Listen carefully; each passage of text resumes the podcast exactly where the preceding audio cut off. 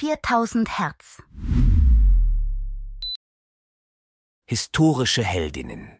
Inspirierende Frauen der Geschichte. Mein Name ist Anne Frank. Ich wurde geboren am 12. Juni 1929 in Frankfurt am Main, Deutschland. Meine frühe Kindheit war geprägt von einer liebevollen Familie und einem glücklichen Zuhause. Doch als die Nazis an die Macht kamen, veränderte sich alles. Meine Familie jüdischen Glaubens spürte den wachsenden Antisemitismus, der unser Leben zunehmend bedrohte. Im Jahr 1933, als ich gerade vier Jahre alt war, entschieden meine Eltern, Deutschland zu verlassen und in Amsterdam ein neues Leben zu beginnen. Hier erlebte ich einige glückliche Jahre, ging zur Schule und knüpfte Freundschaften. Aber auch hier erreichte uns der Schatten des Krieges, als die Nazis 1940 die Niederlande besetzten. Im Juli 1942, kurz nach meinem 13. Geburtstag, mussten wir untertauchen. Mein Vater, Otto Frank, hatte ein Versteck im Hinterhaus seines Geschäftsgebäudes vorbereitet. Zusammen mit meiner Familie und vier weiteren jüdischen Menschen verbrachte ich dort mehr als zwei Jahre. Es war eine Zeit der Angst, der Unsicherheit und der Isolation. Aber auch eine Zeit, in der ich meine Gedanken und Träume in meinem Tagebuch festhielt. Dieses Tagebuch wurde zu meinem Vertrauten, meinem Fenster zur Welt und zum Spiegel meiner Seele. In meinem Versteck schrieb ich über die täglichen Herausforderungen, die Spannungen und Konflikte, aber auch über meine Hoffnungen, Ängste und Träume. Ich träumte davon, Schriftstellerin zu werden und meine Geschichten mit der Welt zu teilen. Trotz der Schwere der Situation verlor ich nie meinen Glauben an die Menschlichkeit und an ein besseres Morgen. Unser Versteck blieb bis zum 4. August 1944 unentdeckt. Dann aber wurden wir verraten und von den Nazis festgenommen. Ich wurde zusammen mit meiner Familie in das Konzentrationslager Auschwitz deportiert und später ins Lager Bergen-Belsen verlegt. Die Bedingungen dort waren grauenhaft. Hunger, Krankheit und Verzweiflung waren unser täglicher Begleiter. Mein Name ist Anne Frank. Ich bin gestorben im Februar 1945 im Konzentrationslager Bergen-Belsen, wenige Wochen bevor das Lager befreit wurde. Ich starb an Fleckfieber, eine Krankheit, die durch die unmenschlichen Lebensbedingungen dort verbreitet wurde. Mein Tagebuch überlebte jedoch den Krieg und sorgt bis heute dafür, dass die Gräueltaten der NS-Zeit nicht in Vergessenheit geraten. Mein Name ist Antonia Brico. Ich wurde geboren am 26. Juni 1902 in Rotterdam in den Niederlanden.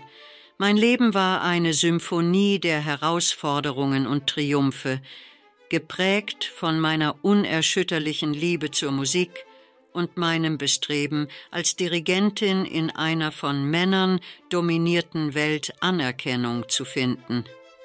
Meine musikalische Reise begann früh, als ich als kleines Mädchen mit meiner Familie in die Vereinigten Staaten zog, war es die Musik, die mir half, in dieser neuen Welt Fuß zu fassen.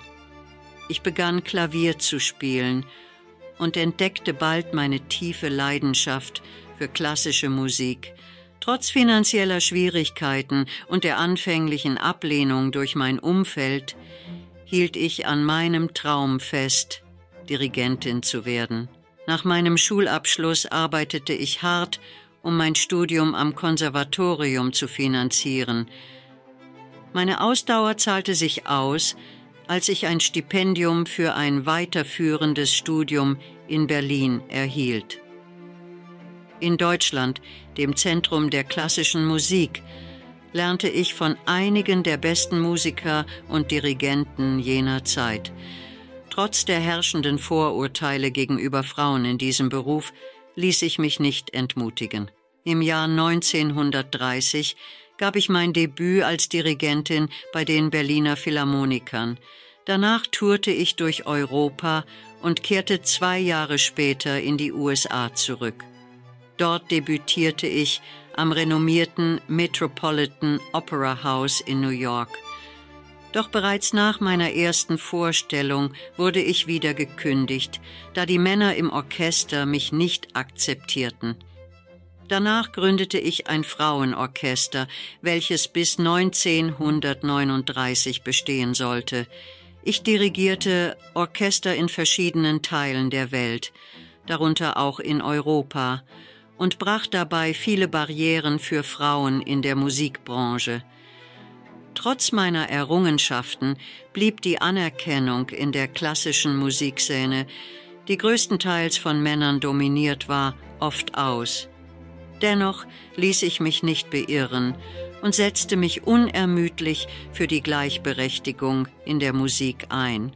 Neben meiner Karriere als Dirigentin widmete ich mich der Ausbildung junger Musiker.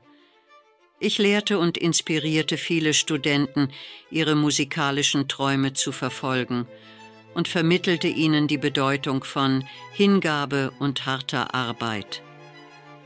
Mein Leben war nicht nur eine Reise durch die Welt der Musik, sondern auch ein Kampf für Gleichberechtigung und Anerkennung.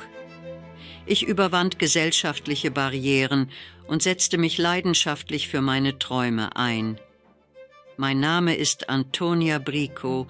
Ich bin gestorben am 3. August 1989 in Denver, Colorado. Mein Leben endete, aber mein Vermächtnis lebt in den Herzen derjenigen weiter, die ich durch meine Musik und meinen unerschütterlichen Geist berührt habe. Mein Name ist Maria Telkes.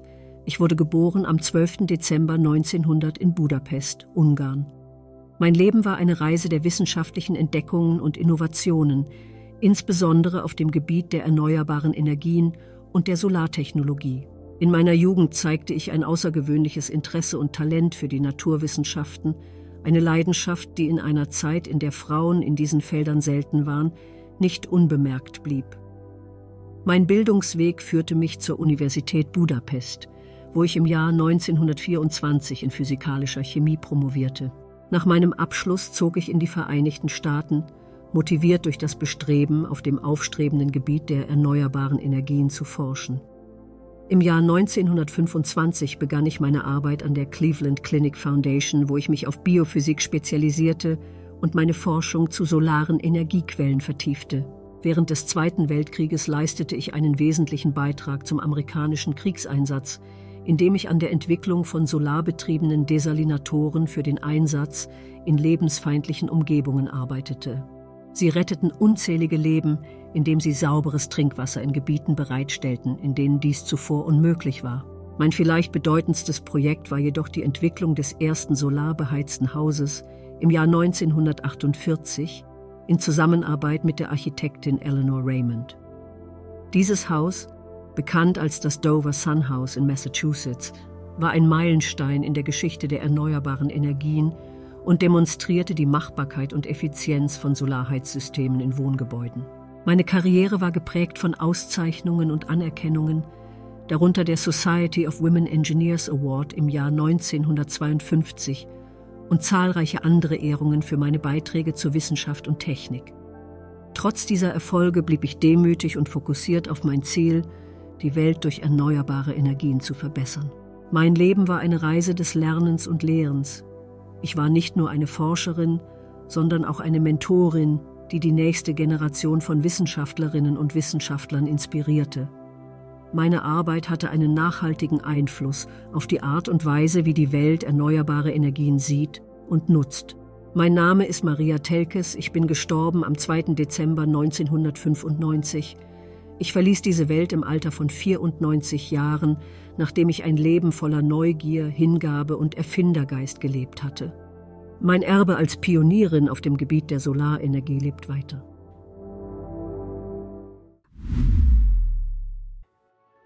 Mein Name ist Grazia de Leda.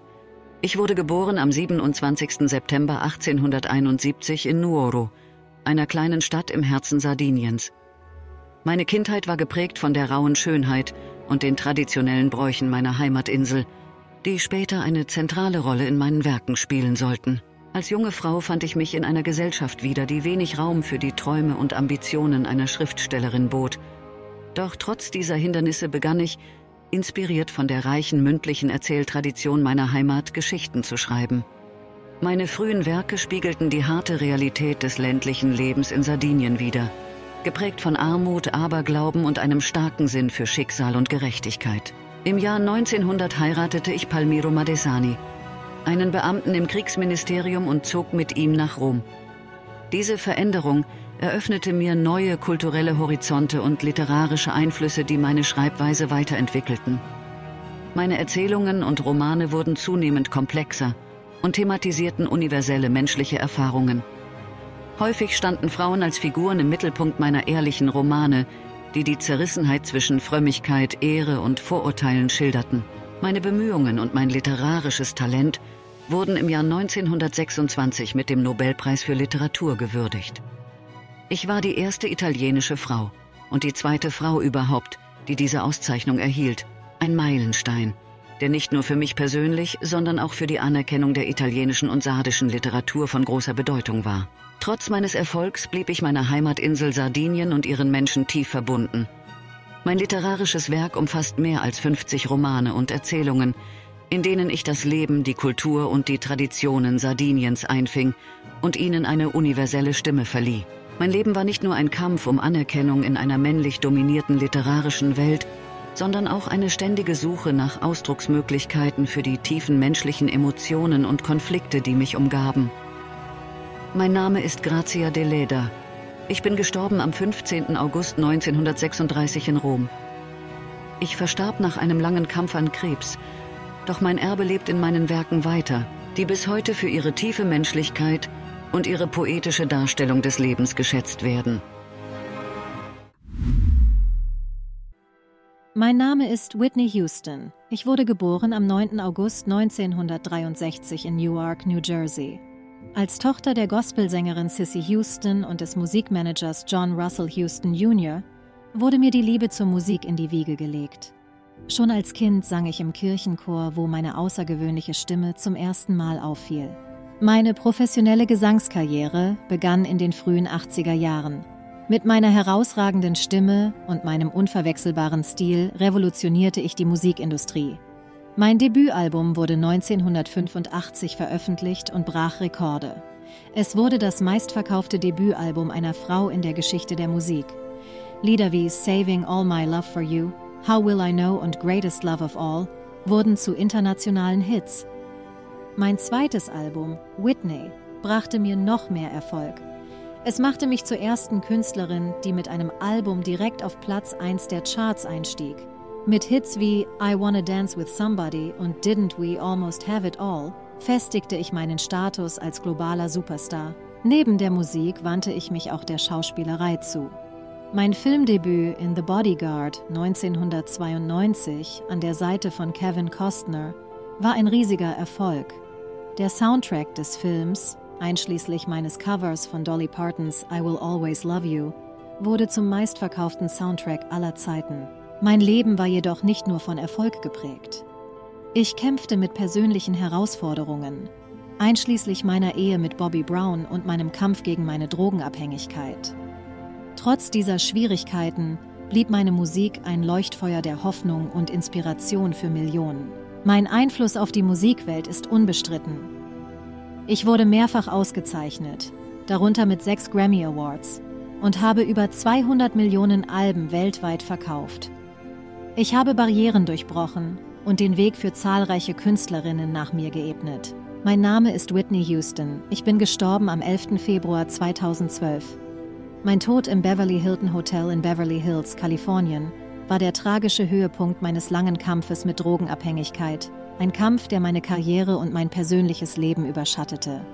Dennoch bleibt mein Vermächtnis als eine der größten Sängerinnen aller Zeiten bestehen. Dieser Podcast wurde mit Hilfe künstlicher Intelligenz produziert. Alle Fakten wurden von einem Menschen geprüft und gegebenenfalls korrigiert. 4000 Hertz 2023